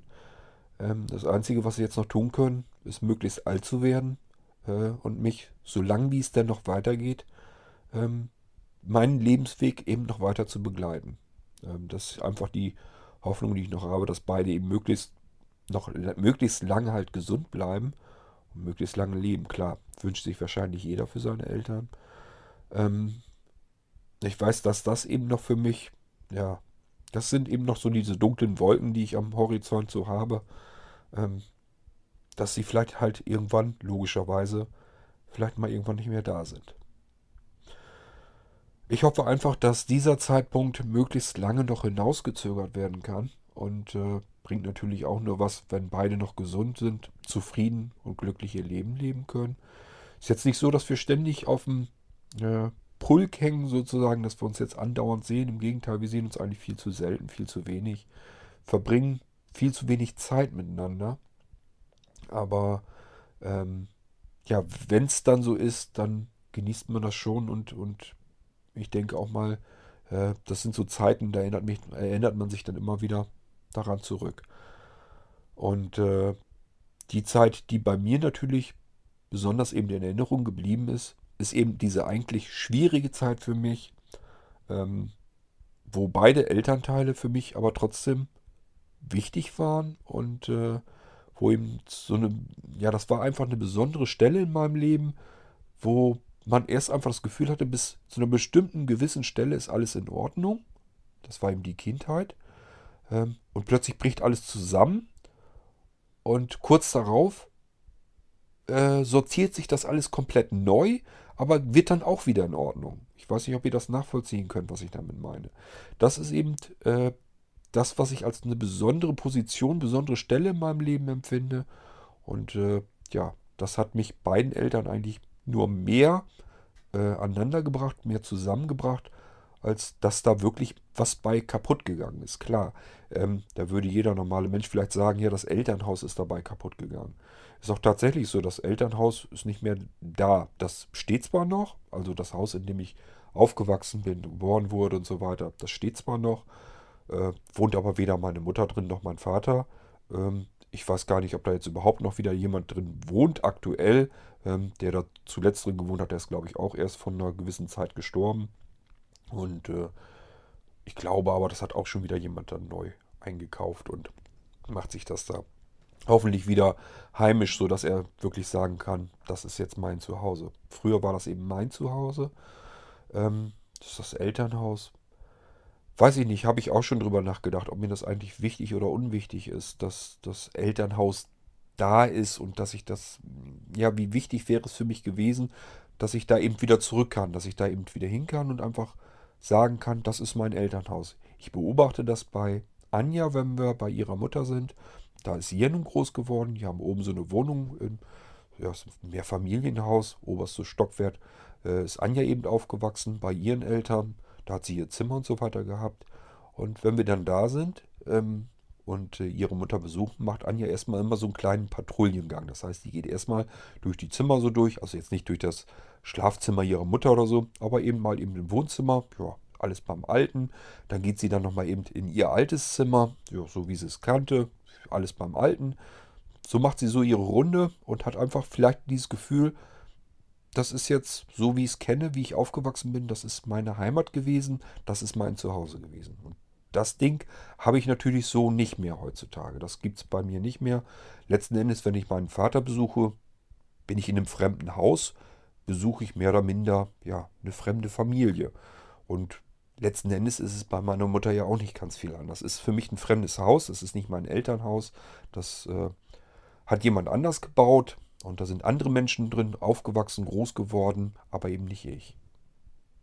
Ich weiß nicht, ob ihr das versteht, das ist so, ähm, diejenigen unter euch, die vielleicht, wenn die ihre Eltern besuchen, dass sie dann einfach auch gleichfalls in dem Haus sind, wo sie selber aufgewachsen sind, dann besuchen sie eben, dann sind sie zu Hause. Und dieses Gefühl habe ich natürlich nicht, wenn ich meine Eltern besuche, dann bin ich zu Besuch, dann bin ich einfach nur ein Gast und äh, das ist eben nicht meine Heimat, nicht mein Zuhause. Das Einzige, was vielleicht ein bisschen nach Heimat riecht und schmeckt, das ist dann ja, wenn man durch sein altes Dorf, in dem man groß geworden ist, wenn man da so durchfährt und äh, da vielleicht noch ein bisschen was mitkriegt. Auf der anderen Seite, wenn ich so bedenke, was sich da alles verändert hat in der, im Laufe der vielen Jahre, die ich da schon nicht mehr wohne, ähm, dann fühlt sich auch dieses komplette Dorf und sieht auch komplett anders aus. Auch das ist irgendwie alles, hat sich geändert und ist eigentlich, ja, äh, auch nicht mehr mein Zuhause. Das heißt, wenn ich da durchfahre oder so, das fühlt sich dann eigentlich auch nicht mehr richtig wie Heimat an. Ähm, ich habe ja auch schon mal erzählt, dass ich auch dieses Gefühl von Zuhause und Heimat nicht unbedingt hier in Rethem empfinde. Ähm, ich wohne hier, ich fühle mich soweit auch wohl, ist alles in Ordnung. Aber dieses Gefühl, ich bin hier zu Hause, ich bin hier in meiner Heimat, das habe ich nicht. Das hat Anja zum Glück. Ähm, von daher fühlt die sich hier pudelwohl. Ähm, und das ist ein Gefühl, das stellt sich bei mir nicht so richtig ein. Ähm, ich habe mehr so dieses Gefühl, wenn ich an Kirchlintel, an meine alte Heimat denke. Da bin ich dann hingezogen, da habe ich auch viel erlebt. Ähm, letzten Endes bin ich da ja noch so ein Stück, naja, vielleicht bin ich da erwachsen geworden. Vielleicht hängt das da so ein bisschen mit zusammen, dass man da einfach den späteren Teil seiner Jugend, also ich habe mich ja wirklich noch nicht erwachsen gefühlt, als ich ausgezogen und dorthin gezogen bin. man ist da eigentlich erst noch weiter groß geworden. Wenn man es genau nimmt, war das auch nur ein Teil der Kindheit, äh, den man da verbracht hat. Und äh, dieses Heimatgefühl habe ich da vielleicht noch einen kleinen Ticken eher als hier, äh, wo wir jetzt wohnen. Wenn ich drüber nachdenken müsste, ob mir dadurch was fehlt oder so, kann ich das so aber auch nicht sagen. Weil das, was mir, was für mich der Haltepunkt ist, was für mich dann das Zuhause und die Heimat ist, ist einfach Anja. Ähm, das ist der Mensch, äh, wenn ich in Anjas Nähe bin, dann fühle ich mich eben zu Hause. Dann denke ich, ja, jetzt ist alles in Ordnung, du bist hier zu Hause, alles ist schön, alles ist prima, hier fühlst du dich wohl. Äh, das hängt aber nicht mit dem Ort zusammen, sondern einfach mit dem Menschen. Das heißt, wenn Anja jetzt sagen würde, was weiß ich, lass uns da oder da hinziehen, würde ich vielleicht so mitmachen. Würde ich wahrscheinlich ohne mit der Wimper zu zucken, würde ich sagen, du, wenn du das möchtest, dann lass uns da hinziehen und dann machen wir das. Ähm, das heißt, ich kann mein Zuhause mitnehmen. Das ist nämlich da, wo äh, Anja ist. Und da Anja sich, wie gesagt, hier zu Hause fühlt, in Rethem, äh, hier ihre Heimat ist, wundert mich eigentlich nicht. Ähm, sie hat hier einen Arbeitsplatz, sie kennt hier sämtliche Menschen im Ort, ähm, sie hat hier Freunde, ihren Freundeskreis, die Arbeitskollegen, ähm, wichtige Menschen. Sie hat dieses Gefühl, wenn sie abends nach Hause kommt, fährt durch die Straßen und alles grüßt sie, weil man kennt sich eben. Dann hat sie dieses Gefühl, das ist mein Zuhause, das ist meine Heimat. Und ich fahre jetzt in mein Haus und setze mich in meinen Garten und äh, genieße vielleicht den Feierabend mit den Menschen, die ich kenne und die mir wichtig sind. Und somit hat sie ihr Zuhause. Mein Zuhause ist da, wo Anja ist. Und von daher passt das dann wieder alles. Ja, und damit sind wir ja eigentlich an einem Ende von der Geschichte angekommen. Ende gut, alles gut letzten Endes. Naja, ganz ist mein Ende noch nicht erreicht und von daher weiß ich ja nicht, was auf mich noch zukommt. Und ob das Ende nun wirklich so gut ist, weiß man alles nicht. Das ist genauso offen wie bei jedem, der hier gerade zuhört. Keine Ahnung, wie es weitergeht. Ähm, bisher habe ich jedenfalls das Gefühl, dass mein Leben äh, glücklich verlaufen ist. Es ist jetzt nicht so, ähm, dass ich mit allem zufrieden bin, dass alles ganz toll ist und so, aber äh, es fühlt sich in Ordnung an und es fühlt sich zufrieden an. Ähm, von daher denke ich mal, dass ich einfach auch zufrieden und glücklich sein kann mit meinem Leben, so wie es ist. War ja auch alles in Ordnung. Ich hatte eine schöne Kindheit, an die ich mich gerne ständig zurückerinnere. Ich hatte eine schöne Jugend, eben bis zu dieser einen gewissen Stelle, von der ich euch heute eben in dieser Folge mal erzählen wollte. Und äh, selbst dieser Knacks in meinem Leben, wenn man sich das dann rückblickend wieder betrachtet, gibt es da so viele positive äh, Aspekte, ähm, dass man da eigentlich auch nur wieder letzten Endes herausziehen kann, dass das auch alles so in Ordnung war. Und dass das auch letzten Endes wichtig für mich war. War wichtig, um mein Leben so zu leben, wie ich halt bis hierher gekommen bin. Und von daher ähm, hat das alles ja eine gute Wendung genommen. Ähm, ja, ich habe keine Ahnung, wer sich das hier sonst anhört. Vielleicht sind da ja Menschen dabei, äh, Vielleicht sind da auch Leute bei, deren Eltern sich haben scheiden lassen oder so, keine Ahnung. Oder äh, vielleicht auch Menschen, die sich selbst getrennt haben. Äh, Wird es mit Sicherheit alles geben hier unter den Hörern, weil es sind ja dann doch einige, die hier zuhören und von daher wird da eben alles auch mit dazwischen sein, denke ich mal. Ähm, tja, ich habe euch ja schon erzählt, mein Leben ist eigentlich ein ganz normales Leben, ist nichts Ungewöhnliches, nichts Besonderes, ist nur eins von vielen Leben, aber ich möchte eben drüber erzählen und deswegen ähm, kommt das hier eben mit in meinen ziemlich persönlichen Podcast. Äh, und es ist eben nicht alles nur hier äh, ja, Friede, Freude, Eierkuchen und, und nur über irgendwelche banalen, unwichtigen Dinge. Wenn ich hier über irgendwelche technischen Sachen oder so erzähle, klar, interessiert viele von euch, aber ist ja nicht letzten Endes, wenn man mal genau drüber nachdenkt, sind das alles nicht Dinge, die wirklich wichtig sind im Leben. Wichtiger sind eigentlich diese Dinge, von denen ich euch heute berichten wollte. Das sind eben die Dinge, die unser Leben bestimmen. Und äh, ja, ab und zu muss man sich das, denke ich mal, in Erinnerung rufen. Und deswegen wollte ich das ganz gerne hier äh, mit dieser Episode mal wieder einmal mehr tun. Ich weiß nicht, ob ihr das äh, so beim Hören auch bemerkt. Ähm, das ist für mich auch nicht einfach, dass ich das hier so erzähle und so. Und, ähm, äh, aber letzten Endes denke ich, tut es mir gut, wenn ich das einfach mal ins Mikrofon rein spreche. Ähm, mir ist das relativ egal, ob das jetzt Menschen hören, ähm, ja, die das ja eigentlich alles gar nicht unbedingt was angeht, oder ob das Menschen sind, die mich vielleicht kennen und äh, sagen, ja, äh, das gehört eigentlich nicht ins Internet, sowas. Ähm, das ist mir relativ schnurzpiepe. Für mich ist wichtig, ich kann es loswerden, ich kann es verarbeiten und äh, wenn sich das jemand anhört und sich sagt, das war interessant und hat vielleicht selber auch eine Geschichte zu erzählen, ähm, ja, dann hat das alles schon seinen Grund gehabt und dann ist das komplett in Ordnung, so denke ich. Somit kommen wir auch wieder hier jetzt zum Ende dieser Episode. War mal wieder eine P-Folge, eine persönliche Folge. Äh, ja, viel persönlicher geht es ja, glaube ich, gar nicht.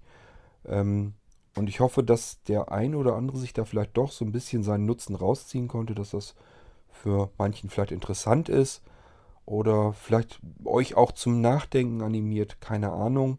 Ähm, dann wäre das natürlich schon was Schönes, wenn der Podcast irgendwas bei euch bewirkt. Äh, dann bringt das Ganze natürlich auch, wenn ich euch hier das so frei heraus erzähle alles. Das sind immer relativ schwierige Podcast-Episoden. Einerseits, weil es geht um Erinnerungen und es geht um meine Erinnerungen. Die müssen nicht unbedingt mit anderen Erinnerungen immer übereinstimmen, wie das mit Erinnerungen eben so ist. Und äh, auf der anderen Seite ist das natürlich auch kein für mich besonders leicht zu erzählendes Thema. Ähm, das ist jetzt nicht so, dass ich das mal eben mit links wegschüttel oder so. Das hat mich schon äh, bewegt und berührt in meinem Leben. Und das tut es heute immer noch, wenn ich euch davon erzähle, das wühlt mich auf und äh, bringt meinen Gedankengang natürlich in Wallung. Aber es ist eben auch wichtig für mich und tut mir vielleicht auch gut, wenn ich das hier loswerde und erzählen kann. Muss ich gerade mal so ein bisschen drüber nachdenken, ob ich euch aus dem, was ich quasi hier jetzt letztendlich erzählt habe, euch im Podcast, ob ich euch da irgendwas von mit auf den Weg geben kann.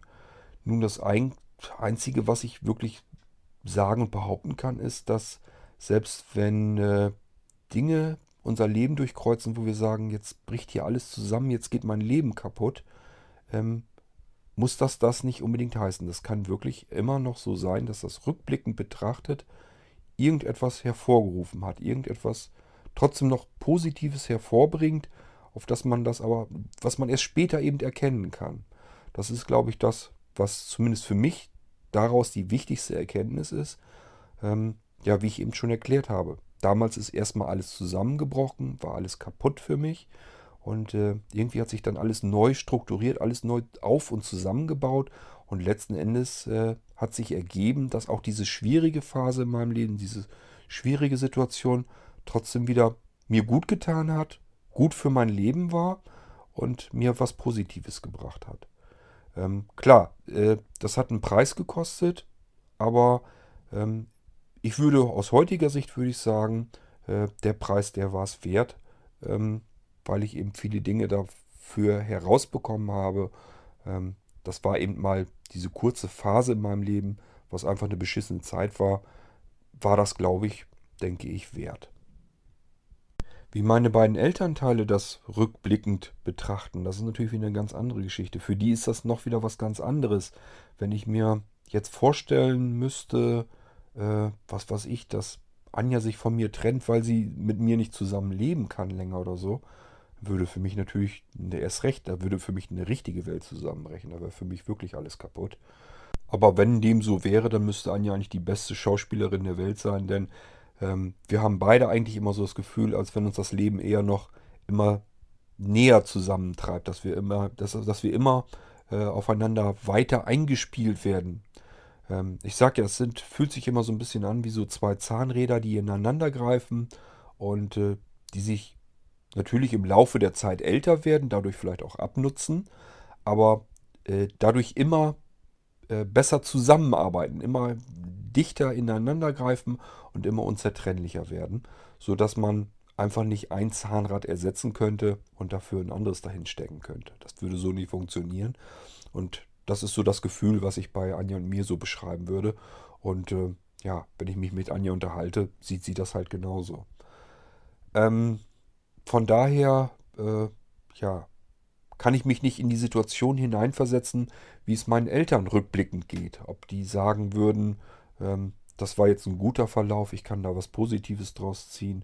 Oder das war für mich ein Knacks im Leben, der hätte, wäre jetzt nicht nötig gewesen. So kann ich nicht sagen, weiß ich nicht. Ähm, was ich weiß, ist, dass sie halt von sich her wahrscheinlich sagen würden, äh, dass sie beide nicht mehr zusammen glücklich weiterleben hätten können.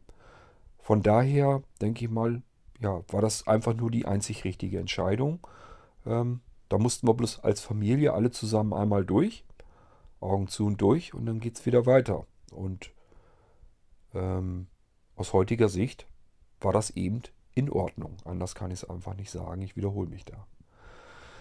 So, somit lasst uns diese Folge wieder abschließen. Äh, mir fällt so nichts weiter ein. Ich habe mit Sicherheit nicht an alles gedacht, davon mal abgesehen. Es äh, sind bestimmt viele Dinge, die hätte ich euch gern noch erzählt. Aber ja, wie das dann so ist, wenn man ins Mikrofon quatscht, das fällt einem dann nicht alles spontan dazu ein. Äh, aber nichtsdestotrotz, ich wollte einfach über diese Phase einmal wenigstens eine Folge gemacht haben, euch mal erzählen, wie das damals abgelaufen ist. Ähm, einfach auch in der Annahme, wie ich schon sagte, dass unter euch wahrscheinlich viele sind, die vielleicht selber Scheidungskinder sind oder sich von ihrem Partner getrennt haben mal. Ähm, das ist ja nichts Ungewöhnliches, ist ja eigentlich ganz normal im Leben. Und dann könnt ihr das wieder so ein bisschen abgleichen und vergleichen. Ähm, könnte ich mir durchaus vorstellen. Vielleicht sind da ähm, unter euch Eltern, die sich getrennt haben, die Kinder haben und sich vielleicht schon mal gefragt haben, wie ist das bei denen denn verlaufen und äh, ja, vielleicht ist das bei denen genauso, dass die Kinder sich da gar nicht so richtig drüber äußern könnten, konnten. Dann könnt ihr das zumindest mit meinen Gedankengängen mal so ein bisschen abgleichen. Vielleicht gibt euch das so ein bisschen Zuversicht, äh, dass das euren Kindern dann vielleicht ähnlich hätte gehen können, dass die sich auch sagen, okay, so rückblickend betrachtet, äh, damals halt eine scheiß Zeit, alles ist kaputt gegangen, aber so im Nachhinein betrachtet war es dann wieder in Ordnung und alles ist okay. Somit haben wir nicht, nicht ganz anderthalb Stunden äh, geschafft. Aus einer Zeit, die äh, in der schlimmsten Phase mehrere Monate, ja gut, ein gutes Jahr gedauert hat. Ähm, da war aber ja nicht alles eine Katastrophe an dem einen Jahr. Ähm, ich habe euch ja gesagt, letztendlich es kamen Familienmitglieder quasi neu dazu. Ähm, ich habe mich gut mit allen verstanden. Äh, es ist viel Neues irgendwie passiert, dazugekommen und es viel Neues auf mich eingewirkt. Es war für mich sowieso eine aufregende Zeit, weil äh, ja die Ausbildung, die hat man dann beendet und dann fängt man, startet man sein eigenes Leben, Führerschein, Auto, äh, Freundinnen und sowas. Das kommt ja alles irgendwie da hinzu und da kann sich jeder von euch ja wahrscheinlich dran zurückerinnern, dass so mit 17, 18 Jahren einfach eine wichtige Zeit ist im Leben eines Menschen. Und äh, ja, bei mir ist eben noch ein bisschen was dazugekommen. Aber äh, ja, davon wollte ich euch heute mal erzählen. Das habe ich hiermit getan und somit können wir die nächste Folge wieder über irgendwas Belangloses reden. Bloß ab und zu habe ich euch ja schon vorgewarnt, muss ich mal einfach so ein paar persönliche Dinge mal auch loswerden können. Das mache ich dann hier mit der Folge. Und soweit ich weiß, was ich an Feedback und Rückmeldung bekomme, ist das jetzt auch nicht so, dass euch das nicht interessiert, sondern dass ihr euch das anhört, dass ihr interessiert seid und dass euch das irgendwie was ja, angeht, dass, dass ihr euch das äh, äh, interessiert einfach anhört und das mit euren eigenen Gedanken abgleicht. Und von daher denke ich, haben diese Podcast-Folgen eben genauso ihre Berechtigung hier im Irgendwasser. Und wer sich da nicht für interessiert, deswegen mache ich ja die Buchstaben an die Folgennummern hinten dran sodass jeder sich sagen kann, da hängt ein P dahinter. Ich weiß, der erzählt Kurt wieder irgendwas Persönliches aus seinem Leben. Interessiert mich jetzt nicht wirklich. Von daher kann man dann die Folge einfach überspringen. Okay, so, lasst uns das Ende nicht noch weiter rauszögern. Ähm, hatte ich euch ja schon gesagt, ganz viel mehr fällt mir halt einfach nicht ein. Ich bin zwar immer noch so im Überlegen, ob mir irgendwas Wichtiges noch in den Sinn kommt, aber ich glaube, ich habe soweit alles erzählt. Und äh, wenn da was fehlt, meine Güte, dann fehlt halt was. Ihr wisst es ja nicht. Ähm, man, es können nur Dinge fehlen, von denen man Kenntnis hat und wisst ihr nicht. Und von daher fehlt für euch hier ja nichts. Kann bloß eben bei mir passieren, dass ich den Podcast beende und online stelle und dann hinterher sage, ach scheiße, hast noch vergessen, wolltest du auch noch erzählen. Vielleicht passt es dann irgendwann später mal in einer anderen Folge, dann kann ich euch da nochmal erzählen. Das habe ich euch ja schon vorgewarnt, dass sich sicherlich viele Dinge überschneiden und auch mal wiederholen werden. Das ist einfach so. So spannend und aufregend ist mein Leben nun auch nicht verlaufen, dass ich euch äh, stundenlang ständig irgendwie immer wieder komplett neue Dinge erzählen kann. So ist es nun auch nicht. Von daher, wenn sich da Dinge überschneiden und wiederholen, dann ist das halt so. So, äh, wird mit Sicherheit nicht die letzte persönliche Folge von mir gewesen sein, aber war mal wieder eine mehr. Ich hoffe, es hat euch gefallen. Lasst es mich ruhig wissen. Ähm, würde mich freuen, wenn ich auch dazu ein bisschen Feedback bekomme. Von daher hören wir uns in der nächsten Folge sicherlich wieder mit einem völlig anderen Thema. Bis dahin würde ich mal sagen, tschüss, macht's gut und haltet immer den Kopf hoch, auch wenn Dinge bei euch im Leben passieren, wo ihr erstmal so denkt, scheiße, jetzt geht hier gerade alles den Bach runter. Oftmals ist es so, dass sich das wieder gerade biegt. Der Berg kann nicht immer nur runtergehen, manchmal geht er auch dann relativ zügig wieder nach oben und äh, ja, dann sieht man das Tal hinter sich und denkt sich, okay, hatte vielleicht auch sein Gutes. Okay, ähm, wie gesagt, haltet den Kopf hoch und wir hören uns in der nächsten Folge. Macht's gut. Tschüss, sagt euer Kurt Hagen.